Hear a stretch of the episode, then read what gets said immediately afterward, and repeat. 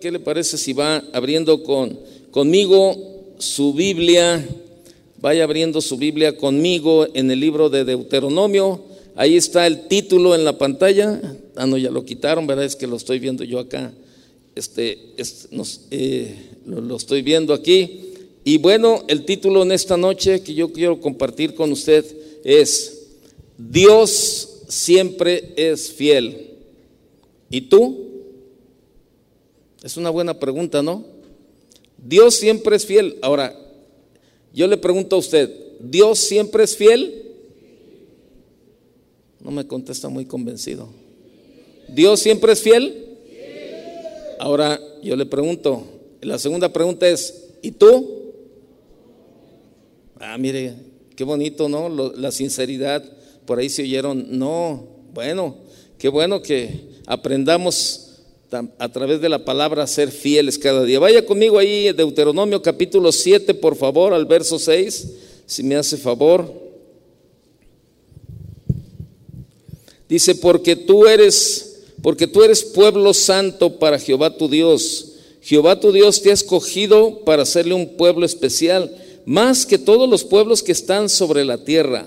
No por ser vosotros más que todos los pueblos os ha querido Jehová y os ha escogido, pues vosotros erais el más insignificante de todos los pueblos, sino por cuanto Jehová os amó y quiso guardar el juramento que juró a vuestros padres. Os ha sacado Jehová con mano poderosa y os ha rescatado de servidumbre, de la mano de Faraón, rey de Egipto. Conoce pues, verso 9, conoce pues que Jehová tu Dios, Jehová tu Dios es Dios. ¿Dios qué? Fiel, que guarda el pacto y la misericordia a los que le aman y guardan sus mandamientos hasta mil generaciones. Y que da el pago y que da el pago en persona al que le aborrece, destruyéndolo y no se demora con el que le odia. En persona le dará el pago Guarda por tanto los mandamientos, estatutos y decretos que yo te mando hoy que cumplas. Y por haber oído estos decretos y haberlos guardado y puesto por obra, Jehová tu Dios guardará contigo el pacto y la misericordia que juró a tus padres. Y te amará, te bendecirá y te multiplicará y bendecirá el fruto de tu vientre y el fruto de tu tierra, tu grano, tu mosto, tu aceite, la cría de tus vacas y los rebaños de tus ovejas en la tierra que juró a tus padres que te daría. Bendito serás más que todos los pueblos. No habrá en ti varón ni hembra estéril ni en tus ganados. Y quitará Jehová de ti toda enfermedad y todas las malas plagas de Egipto que tú conoces. No las pondrás sobre ti, antes las pondrás sobre todos los que te aborrecieren. Hasta ahí, vamos a, vamos a leer hasta ahí. ¿Cuántas veces, cuántas veces hemos sentido que nuestra fe está como a prueba, verdad? Eh, como que cada vez que, que oramos o que usted ora, no recibe respuesta. Usted ora y no recibe respuesta. Y para colmo, todavía para colmo, aquellos con los que creímos o con los que cree que contaba se han hecho a un lado y nos sentimos casi, casi como Job, ¿verdad? Porque luego eh, llegan esos tiempos en que creemos que Dios no nos escucha, que nuestra oración no tiene respuesta y luego pues nos queda humanamente alrededor la gente, ¿verdad? Y, bueno, pues se desaparece o, o realmente no hay una respuesta de parte de ellos y nos sentimos mal. Y déjeme decirle que cuando, cuando llegamos a sentir que la fe nos falla, ¿verdad? Tenemos alrededor también un ser que no pierde el tiempo, que nos dice, eh, la Biblia nos enseña que anda como león rugiente buscando a quien devorar. Y a decir verdad, por las condiciones del mundo actualmente, no creo que le cueste mucho trabajo encontrar presas, ¿verdad? Porque tal parece como que este, está nada más al pendiente, ¿verdad? Y cuando usted dice, no, es que Dios no me escucha, y, este, y luego la gente que está a mi alrededor, y pues el enemigo luego, viene, ¿verdad? Y comienza a meter ahí también este, dudas y comienza a meter este, inquietudes, ¿verdad? Ya ves, y mira, no que Dios, no que, no que tan fiel, y no que Dios es tu protector, y no que Dios es tu respaldo, y no, mira, ve, no vale la pena, y empieza ahí, empieza ahí, y está peor, está peor la cosa. Y cuando nos sentimos solos, ¿verdad? Como que estamos a prueba, nos entra la sensación de desprotección y muchas veces nos preguntamos, ¿verdad? ¿A dónde voy? ¿O ahora qué hago? Y comienzan los, razonamientos 100% humanos, ¿verdad? Llegan, las dudas nos invaden, comenzamos con nuestras quejas, Dios no me escucha, a mí no me quiere, eh, cómo sufro, nadie me comprende, Dios no tiene tiempo para mí y comenzamos a decir, ¿le ha pasado alguna vez esto? ¿Sí o no? Sí, yo sé que sí, yo sé que sí, porque en los momentos de, desesperación y de angustia, luego, luego lo primero que, no, pues es que Dios, Dios no me escucha, o es que nadie me comprende, es que a mí nadie me quiere y comenzamos ahí y nos tiramos al piso, ¿verdad? Como dicen por ahí, para que alguien nos levante. Nos queremos tirar al piso y luego para que alguien nos levante, ¿no?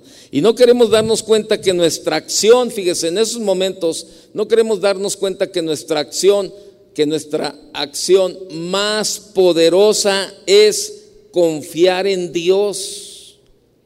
Que aunque no entienda qué es lo que está pasando, ¿Por qué me sucede esto? ¿Por qué me sucede aquello? Yo sigo adelante. En los momentos en los momentos difíciles, nuestra mayor, o sea, nuestra acción más poderosa en el momento es confiar en Dios, confiar en Dios. Yo no sé qué es lo que estás viviendo, lo que estás pasando ahora, y a lo mejor tú te sientes así como dijimos hace un momento, te sientes solo, nadie te comprende, nadie te quiere, Dios no te escucha. A lo mejor tú te, tú te sientes así. Pero en este momento la acción más poderosa que tú puedes, que tú puedes hacer es confiar en Dios, confiar en Dios. Acuérdate que siempre Dios tiene planes y propósitos en nuestra vida y nada, nada de lo que Dios permite en la vida sucede por casualidad. Ayer estaba hablando con el pastor Miguel Cepeda de, de Portland, ¿verdad? Y él estuvo participando aquí en el evento de pastores.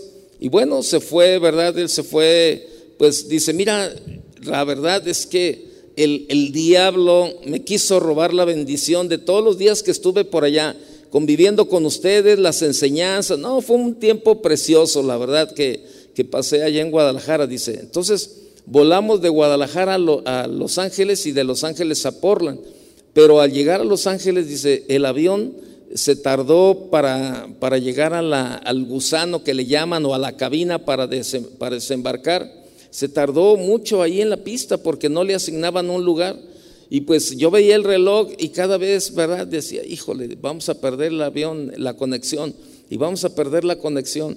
Y entonces, este, total, hasta que llegó, y luego, dice, nos tocó la, parte de Amero atrás, y este, como ve, el lugar veintitantos, y, de aquí a que salió toda la gente. No, no, se fue, ya de plano le dije a mi esposa, ya perdimos la conexión, ya, no hay nada que hacer. Dice, a la salida le comenté a la señorita, oiga, deberían de tener cuidado con la gente que va, tiene conexión, pues denles prioridad para bajar. Ya, ahorita se lo comento, dice, ya todos, la conexión ya la perdí.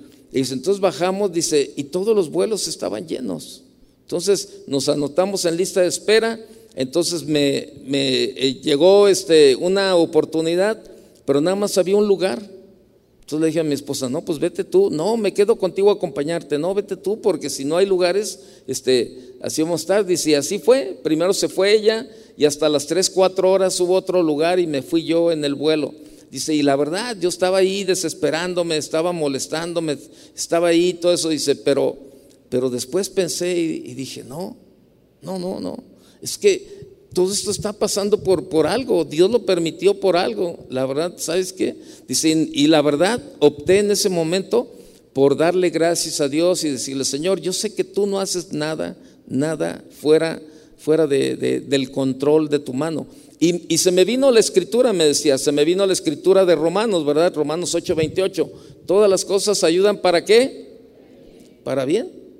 Dice, mira, cuando, cuando empecé a tomar la palabra, empezó una paz en mi vida y sabes qué, ya en lugar de desesperarme, entonces empecé a gozar los momentos y decirle, Señor, gracias. Gracias, Señor, porque estamos bien, tenemos salud, llegamos con vientos. Entonces, a veces el enemigo trabaja de una manera bien tremenda, ¿no? Y así le digo, y probablemente a lo mejor tú estás pasando este tiempo así. Tú estás pasando este tiempo donde, donde dices, nadie me quiere, nadie me comprende, este, cómo sufro, este, nadie me escucha. Y le repito, se tira uno al piso para que otro lo levante, ¿no? Ahí. Y muchas veces el enemigo es de donde se aprovecha. Entonces, aquí la parte es, o sea, lo más importante es que debemos de confiar en Dios porque Él es fiel. Dios es fiel. Créamelo, Dios es fiel. Su palabra está llena de promesas acerca y habla de su fidelidad, ¿no? Entonces, ¿por qué debemos guardar la fidelidad de Dios? Debemos guardar fidelidad a Dios por las por muchas razones, pero yo le quiero yo le quiero comentar algunas solamente. ¿Y sabe por qué? Una de, estas razones es porque Dios es fiel con nosotros, por eso debemos de guardar la fidelidad de Dios. Desde la creación hasta nuestros días, Dios nos muestra su fidelidad de diferentes maneras. Nunca, nunca nos ha abandonado a través de la historia ha obrado poderosamente en la vida de quienes confían en Él. Y hoy es tiempo, hoy es tiempo que correspondamos a esa fidelidad de amor. Hoy es tiempo que también usted y yo seamos fieles a Él. Él nunca va a dejar de ser fiel, nunca. ¿Por qué? Porque iría en contra de su naturaleza. si, no fuera fiel, no sería Dios y no puede ir en contra de su naturaleza. Hay un llamado, hay un llamado constante de Dios para nosotros y es a que creamos que Él es fiel. Dios nos pide que le creamos porque nos ha dado ejemplo una y otra y otra vez de su fidelidad. Si ahorita yo le dijera, a ver, eh, ¿cuántos de aquí han experimentado la fidelidad de Dios? Le puedo asegurar que todos, todos, ahí lo digo literalmente, todos pasaríamos y diríamos cuando menos una ocasión en donde Dios ha sido fiel con, en cada uno de nosotros. ¿Sí o no?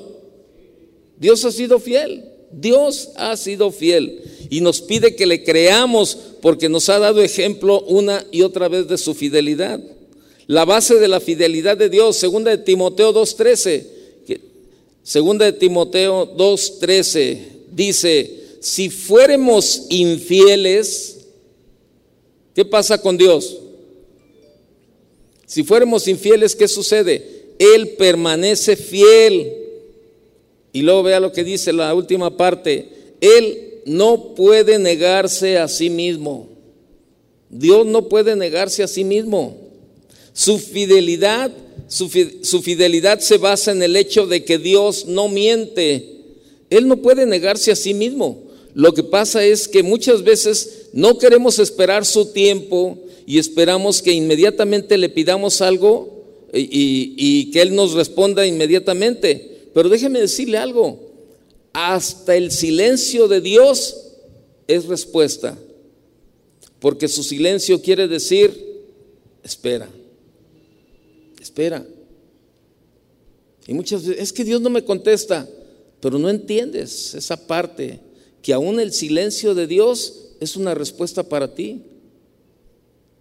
¿Y sabe por qué? Porque queremos, ¿verdad? Que le pedimos algo y queremos que en el momento nos responda y nos conceda lo que le estamos pidiendo. Pero sabes, este, Dios es Dios, Dios es soberano y Él hace las cosas como Él, como Él quiere, cuando quiere, como quiere y con quien quiere. Eso es, eso es soberano, que no le tiene que rendir cuentas a nadie.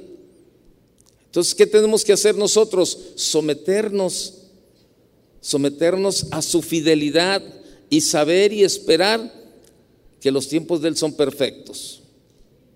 Así de sencillo. Y le repito, el silencio de Dios muchas veces es una respuesta, porque su silencio quiere decir, espera, espera, espera. Dios es fiel. Y le tengo una noticia. Dios es fiel y, a, y a, Dios usted le interesa. ¿Cómo ve? Dios es fiel y usted le interesa. Vaya conmigo Isaías 49, 15, por favor. Isaías 49, verso 15.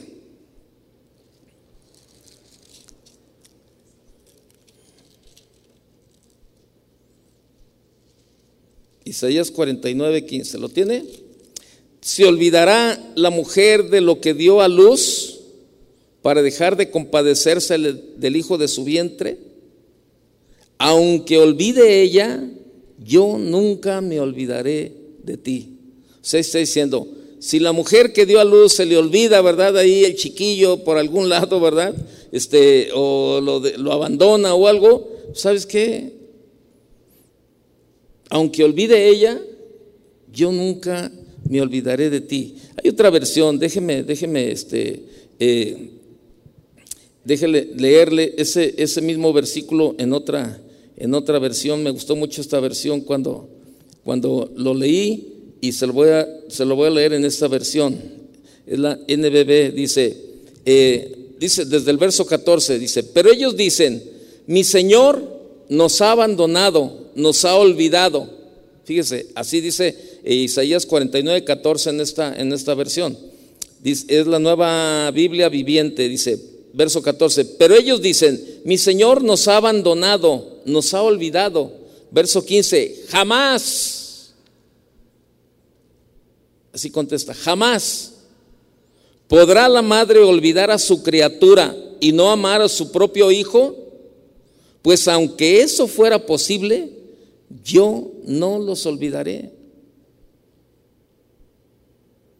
Qué tremendo, ¿no? O sea, esa es la fidelidad de Dios. Esa es la fidelidad de Dios. O sea, es lo que dice el Señor, yo no me olvidaré de ti. O sea, qué tremendas son estas palabras de Dios para con nosotros. Otros olvidarán tal vez nuestra ayuda, nuestro cariño, nos olvidarán, etcétera, pero, nuestro Dios nunca nos abandonará. Isaías 41, 10. Por favor, ahí dale una vuelta a unas cuantas páginas y vea eh, Isaías 41, 10, que dice lo siguiente, no temas, no temas, porque yo estoy contigo. No desmayes, porque yo soy tu Dios que te esfuerzo. Siempre te ayudaré. ¿Cada cuándo? ¿Cada cuándo te va a ayudar? ¿Qué significa la palabra siempre? que en todo momento, en toda ocasión, en cualquier circunstancia, en todo momento, o sea, siempre, siempre te ayudaré, siempre te sustentaré con la diestra de mi justicia. Eso dice Dios. Dios está con nosotros y siempre es fiel. Y es fiel para siempre. La palabra de Dios dice en el Salmo 118, verso 1. Salmo 118, verso 1. Dice lo siguiente. Diga ahora Israel. Diga, perdón, verso 1. Alabad a Jehová porque Él es bueno, porque para siempre es su misericordia. ¿Para cuándo? Para siempre es su misericordia. Verso 2. Diga ahora Israel que para siempre es su misericordia. Diga ahora la casa de Aarón, que para siempre es su misericordia. Digan ahora los que, los que temen a Jehová, que para siempre es su misericordia.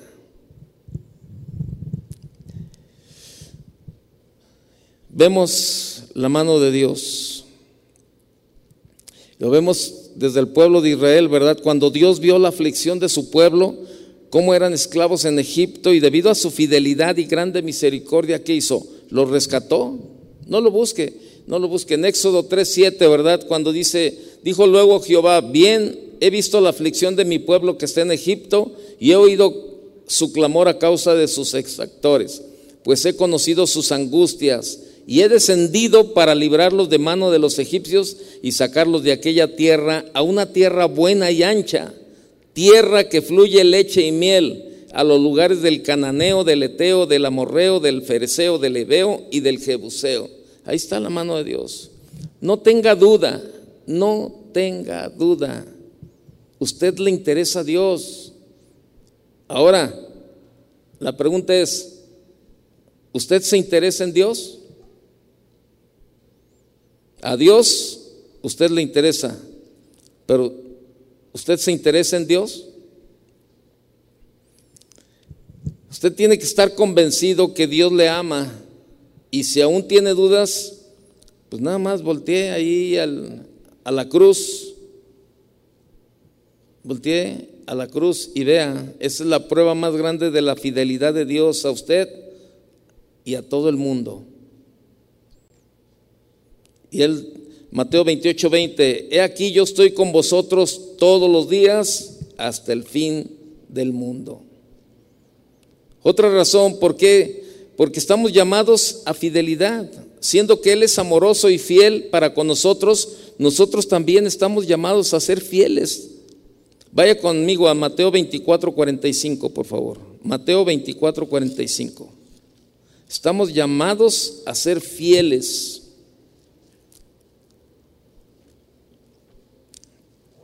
¿Quién es, pues, el siervo fiel y prudente? Al cual puso su Señor sobre su casa para que les dé el alimento a tiempo? Verso 46, bienaventurado aquel siervo al cual cuando su Señor venga le halle haciendo así. De cierto os digo que sobre todos sus bienes le pondrá. 1 Corintios capítulo 4, verso 1. Otro texto que nos dice que debemos ser hallados fieles a nuestro Dios. 1 Corintios capítulo 4, verso, verso 1. 1 Corintios 4, 1, ¿qué dice? Así pues, dice, así pues, ténganos los hombres por servidores de Cristo. Dice, y administradores de los misterios de Dios. Verso 2, ahora bien, se requiere de los administradores que cada uno sea hallado fiel. Entonces podemos ver que estamos llamados a ser fieles a nuestro Dios. En el fin, en el fin Cristo buscará esta fidelidad en nosotros. Mateo 25, 21. Mateo 25, 21. Vean lo que dice. Mateo 25, 21. Y su Señor le dijo, bien, buen siervo y fiel sobre poco has sido fiel, sobre mucho te pondré. Entra en el gozo de tu Señor. Aunque sea en lo poco, dice la palabra. Si somos fieles en eso, sobre mucho nos pondrá el Señor.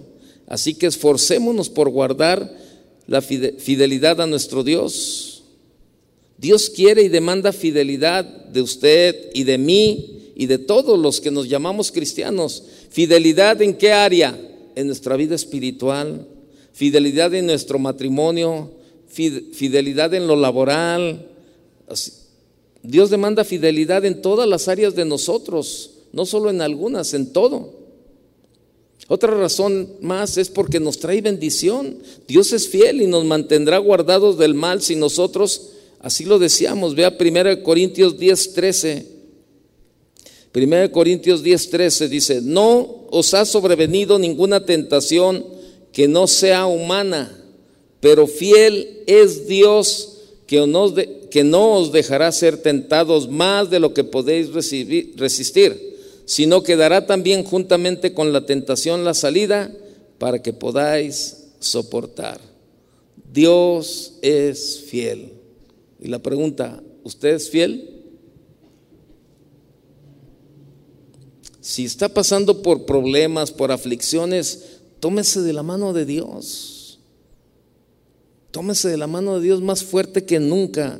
Él nunca le va a soltar. Nunca.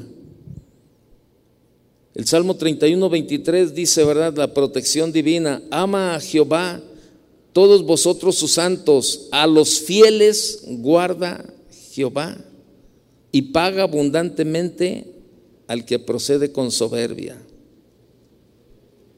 Nuestro Dios es un Dios fiel y no existe ningún otro que puede hacer todo lo que Él puede hacer y lo ha hecho.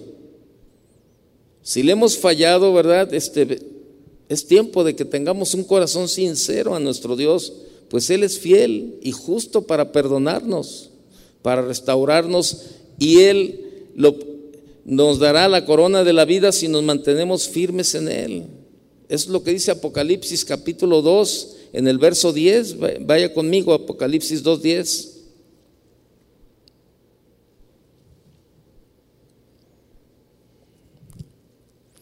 Dice, no temas, no temas en qué, en nada, lo que vas a padecer. Y aquí el diablo echará algunos de vosotros en la cárcel para que seáis probados y tendréis tribulación por diez días. Sé fiel hasta la muerte y yo te daré la corona de la vida. El que tiene oído, oiga lo que el Espíritu dice a las iglesias. El que venciere no sufrirá daño de la segunda muerte. Dios ha sido fiel, pero sabe, es tiempo de que nosotros también seamos fieles con Él, fieles, de verdad. Y, y, a veces decimos, bueno, ¿qué significa la fidelidad?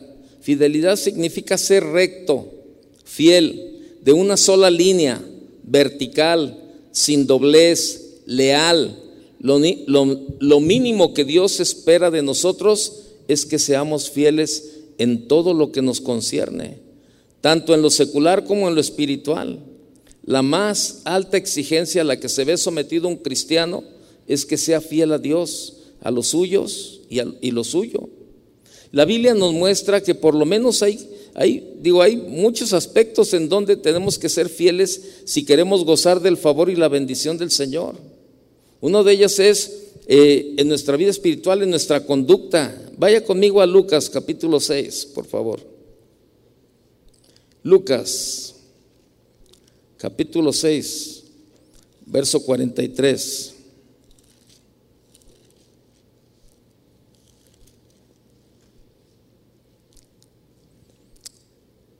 Dice, a ver, déjeme, dice eh, Lucas,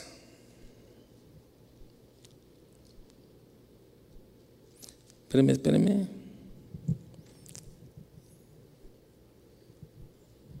Dice, no es buen árbol el que, el que da malos frutos, ni árbol malo el que da buen fruto porque cada árbol se conoce por su fruto, pues no, no se cosechan higos de los espinos, ni de las zarzas se vendimian uvas. El hombre bueno del buen tesoro de su corazón saca lo bueno, y el hombre malo del mal tesoro de su corazón saca lo malo, porque de la abundancia del corazón habla la boca. Es Dios Dios, fíjese, Dios y las personas en general esperan que nosotros seamos consecuentes entre lo que decimos creer y lo que hacemos. Debe de haber fidelidad en nuestra manera de, ser, nuestra conducta. El mundo no tolera a uno que diga eh, a uno que diga creer ciertas cosas y que viva de otra manera. ¿Sí o no? Cuando no hay coherencia entre lo que decimos y lo que hacemos, pues sabe, somos etiquetados como hipócritas. Así. Y la hipocresía consiste en querer mostrar lo que ni somos ni hacemos con respecto a lo que creemos. El Señor Jesús afirmó que cada árbol se reproduce conforme a su propia naturaleza, que por eso el árbol malo pues daba fruto malo y el árbol bueno daba fruto bueno. Hay muchos arbolitos todavía por ahí en, los, en las calles o en los camellones, pero esos arbolitos que pues, nadie los riega, ¿verdad? Ya, y a veces ya están hasta llenos de emplagados ahí, todos esos, sobre todo de mandarinas, hay muchas, ¿verdad? Y, este, y, y, usted pasa por ahí y ve esas mandarinas, ¿verdad? Este, en el tiempo de las mandarinas, y coge una mandarina de esas y está toda seca, toda mala la mandarina, pero es que el arbolito está malo porque pues, nadie lo cuida, nadie lo riega y luego pues la plaga ya hizo ahí del arbolito ya hizo su, su, habitación, su casa habitación, toda la plaga que tiene ahí. Y pues el árbol está, este, pues ahora, ahora sí vive por, por la misericordia de Dios ahí paradito el arbolito, pero está malo. Ya el árbol está mal y lógico es que el fruto está malo. Pero sin embargo usted va a esas, a esas huertas, a esas granjas donde tienen este, bien cuidados los árboles, ¿verdad? Bien regados, bien, y coge una mandarina de esas y usted la, la destapa y toda jugosa, así grandes, con unos gajos, ¿verdad? Ahí, este, dulce la mandarina, ¿verdad? Es riquísima, pero ¿sabe por qué? Porque pues el árbol está bueno. Y así es en lo, en lo espiritual también. O sea, Jesús afirmó que cada árbol se reproduce conforme a su propia naturaleza, que por eso el árbol malo da fruto malo y el árbol bueno da fruto bueno. ¿Sí? Entonces, es, es, es la cuestión. ¿Cómo está tu vida en lo espiritual? ¿Cómo están los frutos que tú das? ¿Se acerca a la gente y encuentra un buen fruto en tu vida? Tienes un buen carácter, llega tu, tu familia, tus hijos, tu esposa y tienes un buen carácter.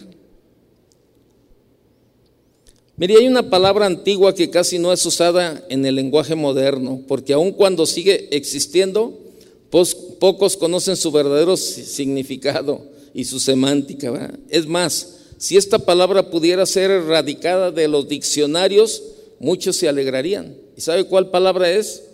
Fidelidad. Uf, y los que más se alegrarían son de los muchos de los matrimonios que viven unas vidas que la palabra fidelidad no tiene nada. Nada, nada que hacer en un matrimonio. Y en la conducta personal tampoco.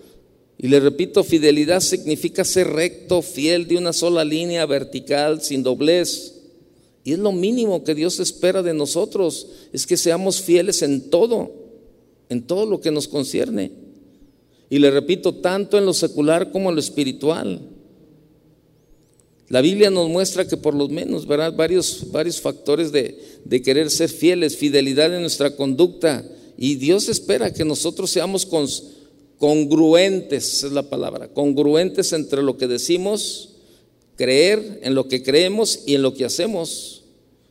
El mundo no, lo, no tolera esa parte, ¿verdad? Cuando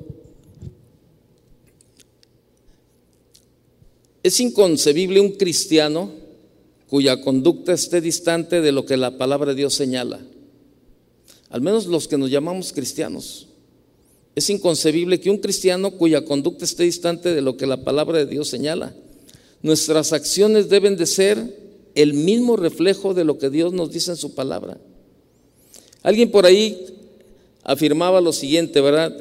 Y, pues con, con una acertada precisión. Y decía, la Biblia de los mundanos era la vida, la vida de los cristianos. La Biblia de los mundanos era la vida de los cristianos. ¿Cómo está esto? El mundo está leyendo en nuestro comportamiento lo que supuestamente usted y yo leemos de las escrituras. O sea, para el mundo, o sea, para los que no conocen a Dios, pero saben que somos cristianos, pues ellos están leyendo nuestra vida. Somos la Biblia para muchos de, los que no creen en, este, en el Señor. Y tú dices, híjole, aquí la pregunta bien importante es, ¿qué está leyendo la gente en mi vida? ¿Qué cristianismo le estoy representando?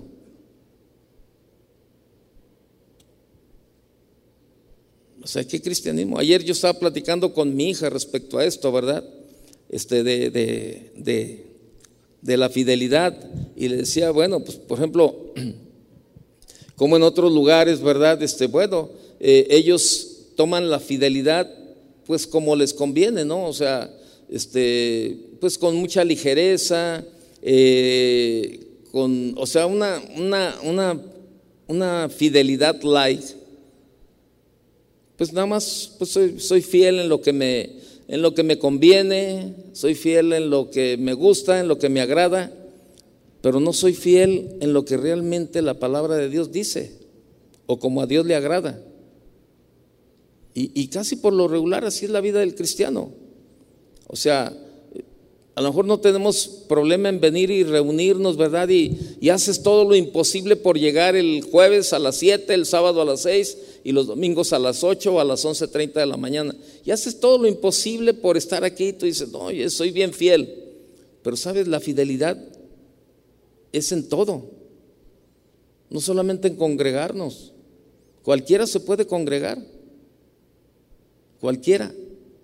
Si vamos aquí a las vías, ¿verdad? Están todos las personas estas que vienen de paso, ¿verdad? Y están ahí y, este, y muchos de ellos están buscando a ver quién les da una moneda o algo así.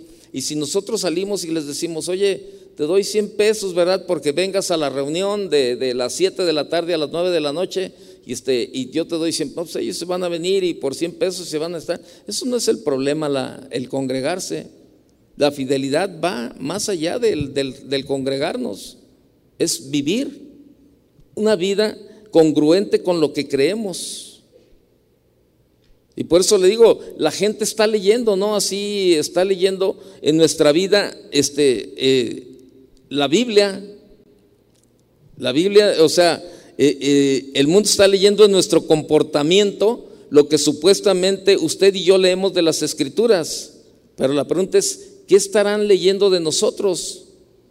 La Biblia que el mundo lee es la clase de vida que viven los cristianos. ¿Por qué? porque nosotros les hablamos de la Biblia, ¿verdad? Y luego pues ellos observan, observan nuestra vida. Por eso tenemos que ser fieles en esa área. Jesús manifestó que la conducta que los, que los suyos lleváramos delante del mundo debía ser de un orden superior, fíjese, a lo normal, puesto que éramos la luz para ellos y la sal de la tierra. Vaya conmigo a Mateo capítulo 5.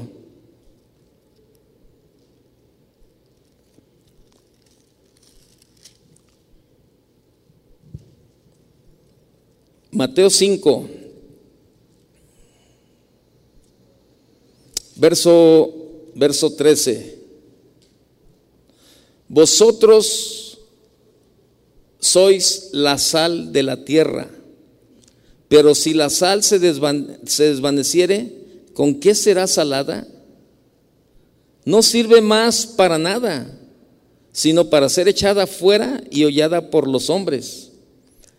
Vosotros sois la luz del mundo, una ciudad, una ciudad este, asentada sobre un monte no se puede esconder, ni se enciende una luz y se pone debajo de un almud, sino sobre el candelero y alumbra a todos los que están en su casa. Verso 16. Así alumbre vuestra luz delante de los hombres para que vean vuestras buenas obras y glorifiquen a vuestro Padre que está en los cielos. Primeramente, ¿dónde tenemos que ser luz? ¿En dónde? No le oigo. En nuestra casa. Primero con tu esposa, con tus hijos, con toda la familia. Es la fidelidad que Dios quiere. O sea, la Biblia nos enseña, yo, yo no creo no creo que usted tenga dudas de la fidelidad de Dios. ¿Usted tiene dudas de la fidelidad de Dios? ¿Sí o no? Yo creo que no. Yo creo que ninguno tenemos duda de la fidelidad de Dios. Dios ha sido fiel. Aunque somos infieles, Él permanece fiel, dice su palabra. Pero aquí la pregunta es, ¿y yo?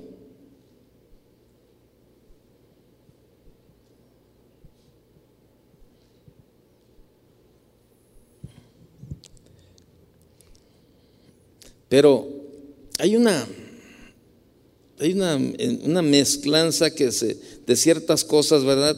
Propias de cuando uno era, uno vivía en el mundo y ciertas verdades bíblicas que no vivimos en plenitud.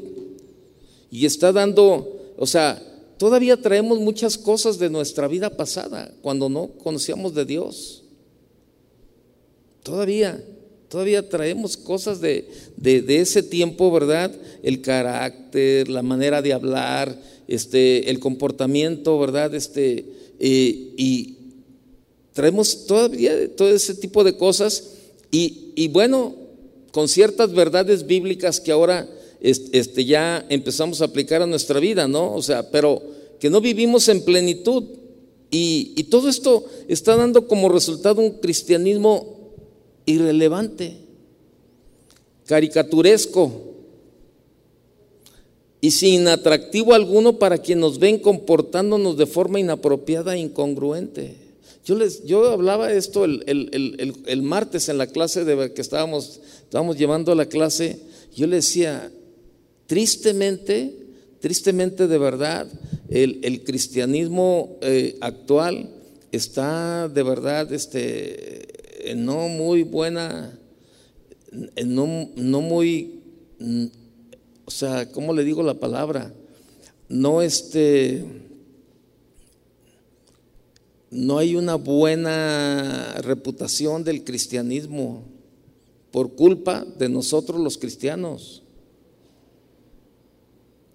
Porque hacemos una mez, como dicen los chavos, una mezcolancia, ¿verdad? Una, una mezcla ahí de nuestra manera, de nuestra manera antigua de vivir con las verdades bíblicas y no vivimos un cristianismo de verdad este, a plenitud. Y por eso este, pues todo el mundo dice, pues cristiano.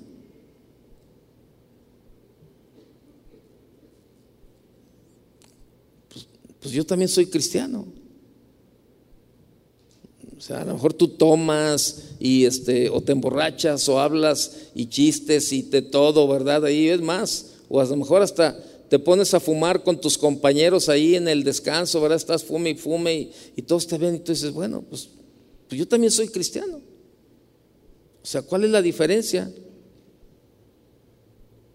No hay, no hay una, no hay una no hay algo que marque, que marque la diferencia en, tu manera de vivir, a lo mejor con mucha gente del mundo todavía. Y por eso mucha gente dice, no, pues yo también. O sea, ¿y qué es esto? Es falta, ¿qué falta? Fidelidad, fidelidad a la palabra de Dios en lo que a nuestro ejemplo se refiere. Falta testimonio, en nuestra manera de vivir. Falta compromiso y responsabilidad en nuestra conducta. Y esto nos reporta credibilidad este, y buen nombre entre quienes nos ven y nos conocen. Y por causa de nuestra manera responsable de vivir, sabrán que tal vez no somos perfectos, pero que sí somos fieles. Y esto es en cuanto a nuestra conducta, en cuanto a nuestra manera de vivir, de verdad. Vaya conmigo a Daniel, por favor, capítulo 6. Daniel capítulo 6.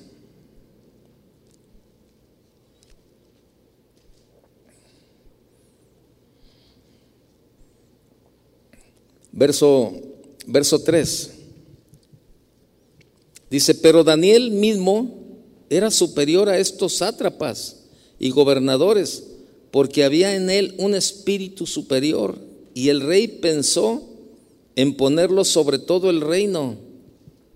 Entonces los gobernadores y sátrapas buscaban ocasión para acusar a Daniel en lo relacionado al reino, mas no podían hallar ocasión alguna o falta, porque él era qué? ¿Él era qué? Fiel. Y ningún vicio ni falta fue hallado en él. Qué tremendo, ¿no? ¿Y sabes dónde hemos visto, dónde hemos visto últimamente, la verdad, la falta de fidelidad y de congruencia? En las bodas disque cristianas. En las bodas disque cristianas por el hecho de cantar dos, tres cantos, dos, tres alabanzas, pues ya le damos ahí el toque, el toque de boda cristiana, ¿no? Y este, pero nada, nada que ver, nada que ver.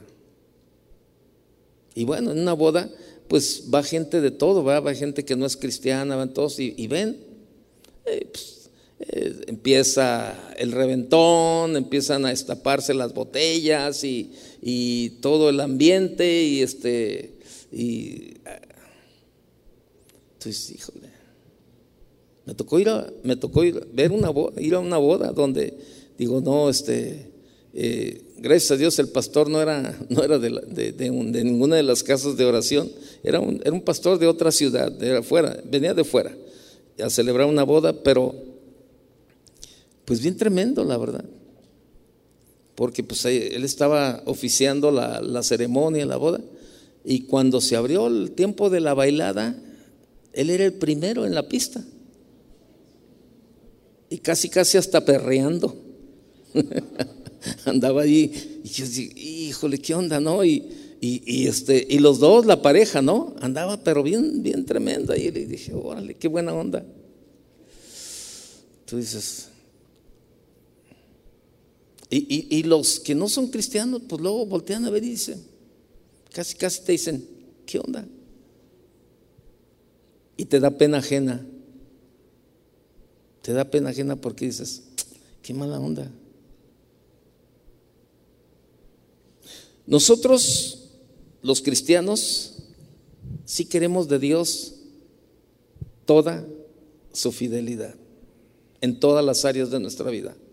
Fidelidad en la sanidad, fidelidad en la economía, fidelidad en todo, en lo material. Pero a nosotros nos cuesta trabajo ser fieles. Por eso el título, Dios siempre es fiel. ¿Y tú? ¿O yo?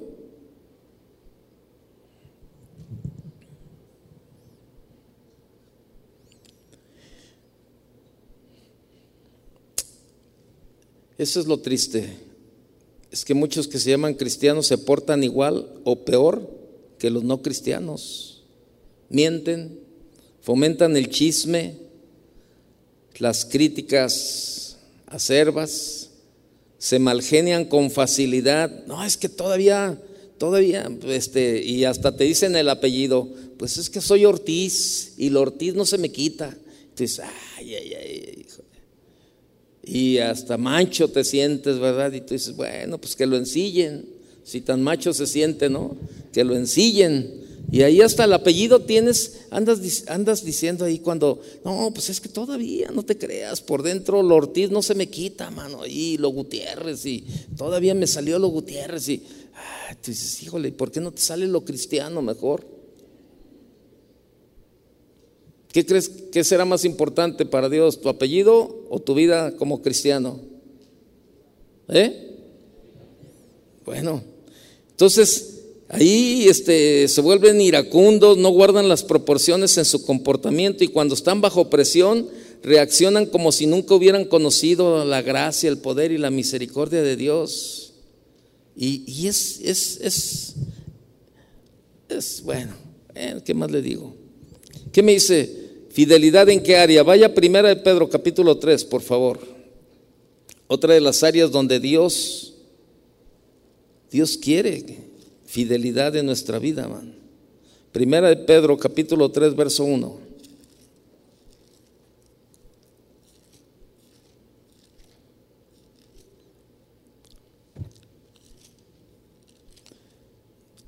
Asimismo vosotras mujeres, estad sujetas a vuestros maridos, para que también los que no creen a la palabra sean ganados sin palabras por la conducta de sus esposas, considerando vuestra conducta casta y respetuosa Vuestro atavío no sea el, el, externo de peinados ostentosos, de adornos de oro o de vestidos lujosos, sino el interno, el del corazón, en el incorruptible ornato de un espíritu afable y apacible, que es de grande estima delante de Dios.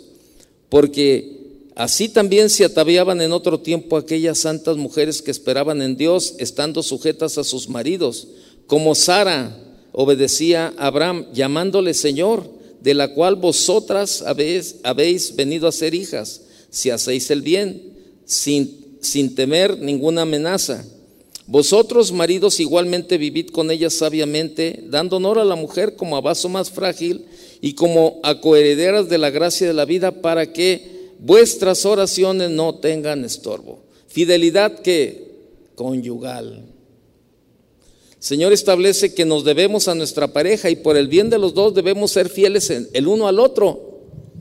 Y note usted que el apóstol Pedro no está en desacuerdo en que una mujer se arregle o que no luzca atractiva o que no use maquillaje y que no se vista de forma elegante y, bien, ¿verdad? Como debe de ser. Lo que Pedro critica es que algunas están tan ocupadas en su apariencia externa que terminan descuidando sus cualidades y sus virtudes internas.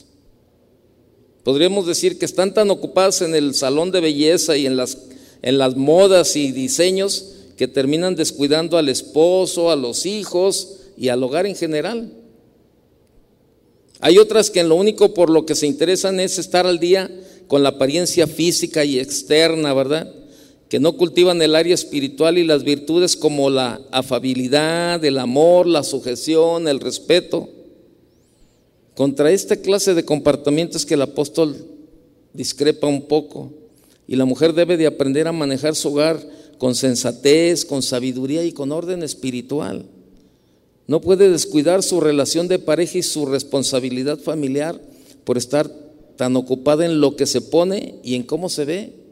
Y por eso habla de Sara, la esposa de Abraham, el patriarca judío, ¿no? Es mostrada como ejemplo de una mujer fiel, respetuosa y sujeta a su esposo, sin que dejara de cuidar su, su apariencia externa. Pues leemos ahí en Génesis 12, 14, dice que Sara era hermosa en gran manera, fíjese.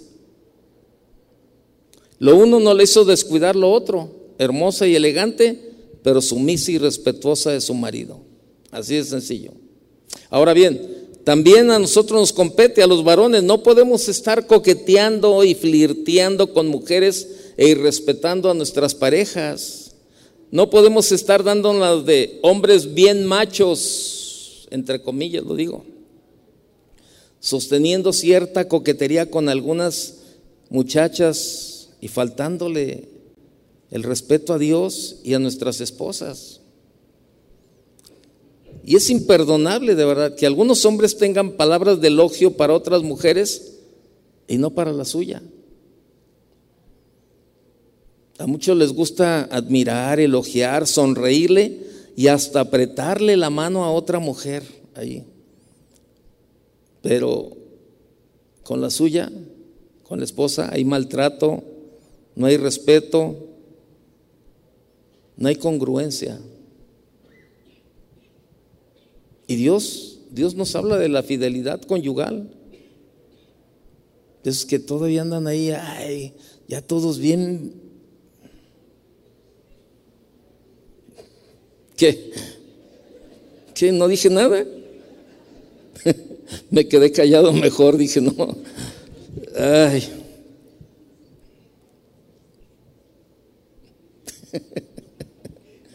es que iba a decir una cuestión de que el hombre bandera, ¿sí lo conoce? Ay, ay, ay. Bueno, luego se la digo.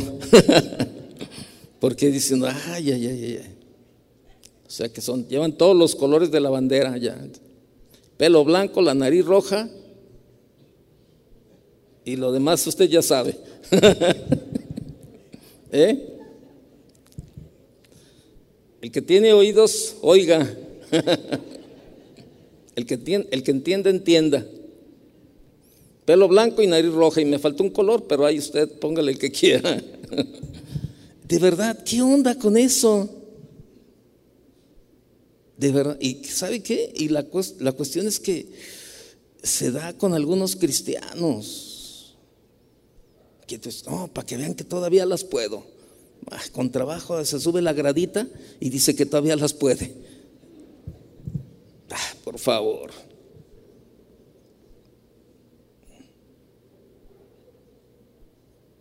El ridículo, que ni que, hermano, de verdad, Dios, Dios quiere que seamos fieles en esa área también, de verdad. Entonces, y, sabe, y, lo dice, lo dice ahí en el, en el, aparte le digo, ay, acá con las muchachas afuera, bien, bien, este, un día, ah, Un día andábamos mi esposo y yo ahí en, en una tienda y este, entonces iba, iba otra persona, bueno, con el título de cristiano. Iba como con dos o tres muchachas, ¿no? Y entonces él no, él no, él no, él no nos vio y nosotros íbamos detrás de él, pero pues alcanzamos a escuchar lo que yo íbamos. Yo llevaba el carrito y mi esposa iba a un lado mío, pero escuchábamos lo que iba hablando, ¿no? Y, este, y entonces este, eh, una de ellas le decía, oiga, licenciado, y ni licenciado era. Hasta esto estaba inventando el cuate, mano. Ni creo que ni la primaria terminó. Este, y entonces este, la muchacha ahí, ¿verdad? Este, oiga, licenciado. Y luego voltea el famoso licenciado. y mire, ahora me da risa, pero en el momento así que tú dices, ay, qué ridículo, ¿no? Y la muchacha le dice, oiga, licenciado. Y luego eh, voltea el licenciado, el famoso licenciado, y le dice, sí, reinita, ¿qué pasó, reinita?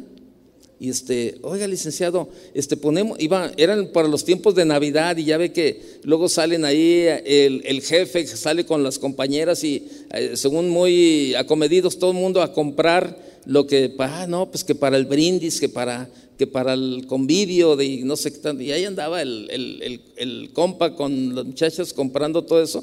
Y dice, oiga, licenciado, ¿cómo ves si nos llevamos este, eh, unos cacahuates? Sí, reinita, lo que tú gustes, reinita. Sí, ¿cómo no, mijita, reinita? Y había de ver cómo trataba a su esposa y a sus hijos.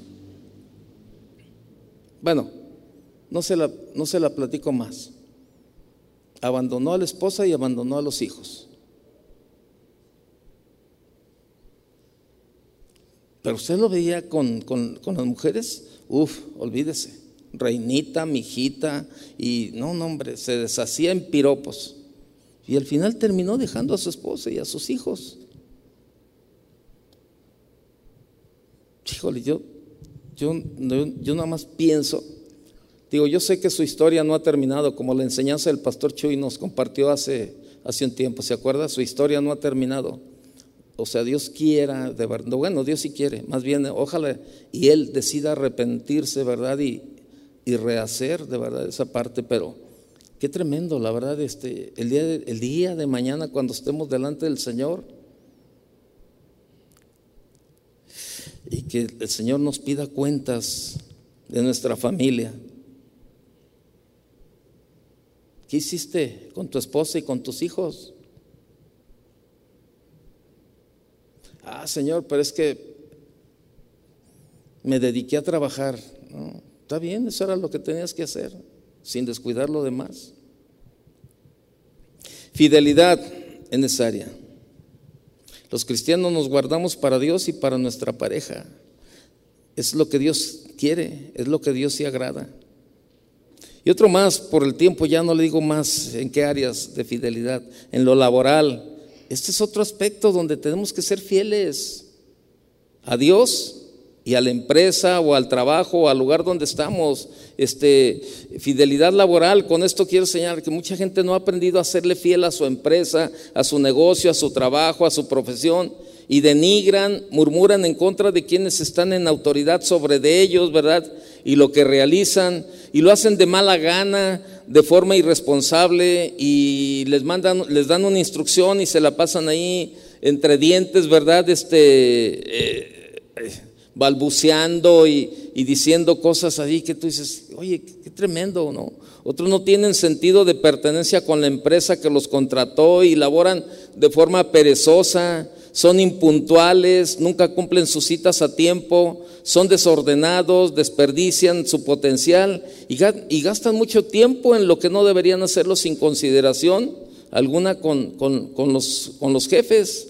Olvidan que allí se les contrató para que rindieran no para que malgastaran innecesariamente el tiempo como ellos lo hacen. Qué tremendo, ¿no? Pero así es. Lucas 16, verso 10 dice, el que es fiel en lo poco, también en lo más es fiel. Y el que en lo muy poco es injusto, también en lo más es injusto. Pues si en las riquezas injustas no fuisteis fieles, ¿quién os confiará lo verdadero? Y si en lo ajeno no fuisteis fieles, ¿quién nos dará lo que es vuestro? Tenemos que ser fieles en esa área, hermano, en esa área de, en lo laboral también. ¿Y qué me dice la mayordomía, hermano? De verdad. De verdad. O sea, no somos, este, no somos fieles con Dios también. No somos fieles en el área de la mayordomía, en nuestros diezmos, en nuestras ofrendas tampoco. Pero sí queremos toda la fidelidad de Dios. Toda la fidelidad de Dios. Y, y es por eso que a veces Dios permite que seamos tratados en ciertas áreas, hermano. De verdad. Queremos las bendiciones, pero no queremos las responsabilidades. Y déjeme terminar leyendo Deuteronomio capítulo 7, donde iniciamos en esta, en esta versión, en esta versión que, que le digo, nueva Biblia viviente.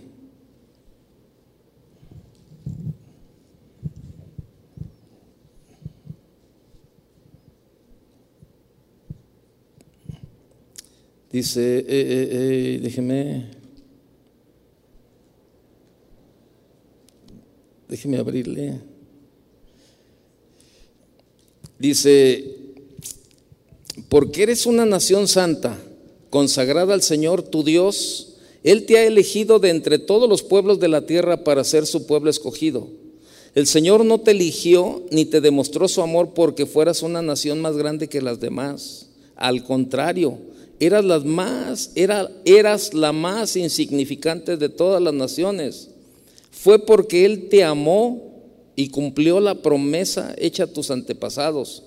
Por esta razón te liberó de la esclavitud de Egipto con una gran demostración de poder y milagros maravillosos. Entiende pues que el Señor tu Dios es el único Dios fiel, que por mil generaciones es fiel a su alianza y muestra su lealtad a los que le aman y obedecen sus mandamientos. Pero los que lo odian, Él mismo los castigará y destruirá. Por lo tanto, obedece todos estos mandamientos, estatutos y decretos que te doy en este día.